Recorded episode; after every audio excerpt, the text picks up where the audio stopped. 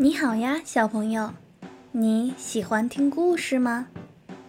爱探险的小熊来到了小猫家，小猫家很热闹，来了很多的音乐家，他们想要在下一次月圆的时候开一次最盛大的音乐会，所以小猫一直在努力练习。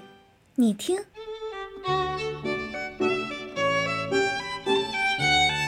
演奏出来的声音也不再像锯木头，进步了好多。突然，琴声停了，大家都一头雾水的盯着小猫。小猫拍拍脑袋说：“哎呀，糟糕！我忘记了很重要的一件事，忘了通知隔壁森林的音乐家了。”原来。今天他们想要和隔壁森林的音乐家们一起讨论音乐会的问题，可是现在大家都忙着练习乐器，根本没有时间再去隔壁森林了。那里太远了，该怎么办呢？哈哈，这个时候当然是我爱探险的小熊出场了。哪个森林？左边还是右边？哪些音乐家？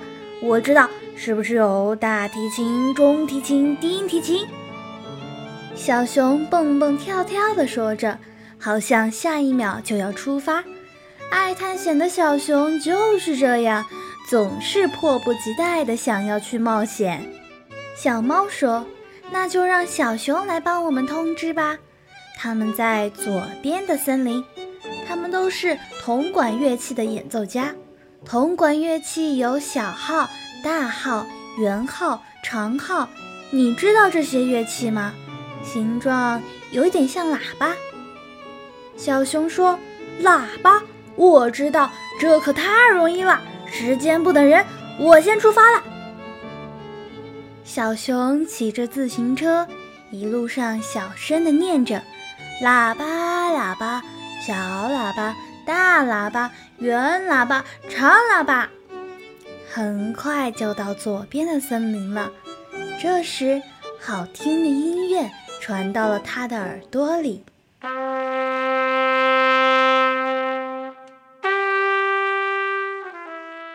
小熊想，这一定是我要找的音乐家。穿过一片池塘，他看到了一只天鹅在水面上静静地吹着什么乐器。小熊说：“天鹅，你好。”你演奏的乐器是大号吗？我是替小猫来通知你去参加音乐会的排练的。天鹅说：“谢谢你来通知我，但这是小号，它的声音是这样的。如果你要找大号的话，应该去问一下犀牛先生。我先去小猫家啦，再见。”天鹅叼着金闪闪的小号，挥着翅膀走了。小熊来到了犀牛先生家。犀牛先生，你好，你演奏的乐器是大号吗？我是替小猫来通知你去参加音乐排练的。犀牛先生摸了摸头上的角，小朋友，你知道什么是大号吗？你可要站远点喽！犀牛先生抱出了一个椭圆形的乐器，比小号大很多，而且大号还有一个大大的嘴巴，好像能把小熊都吃进去。犀牛先生说：“可别被吓到了哟，你听。”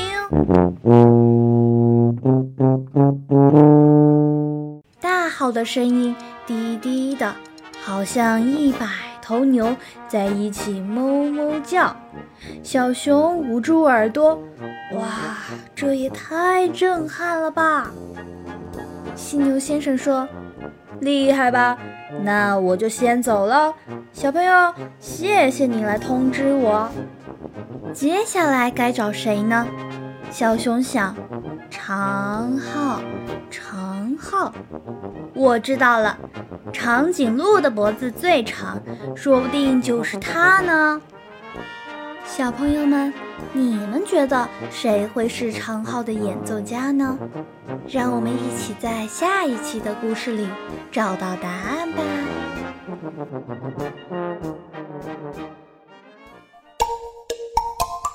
阿波罗音乐启蒙。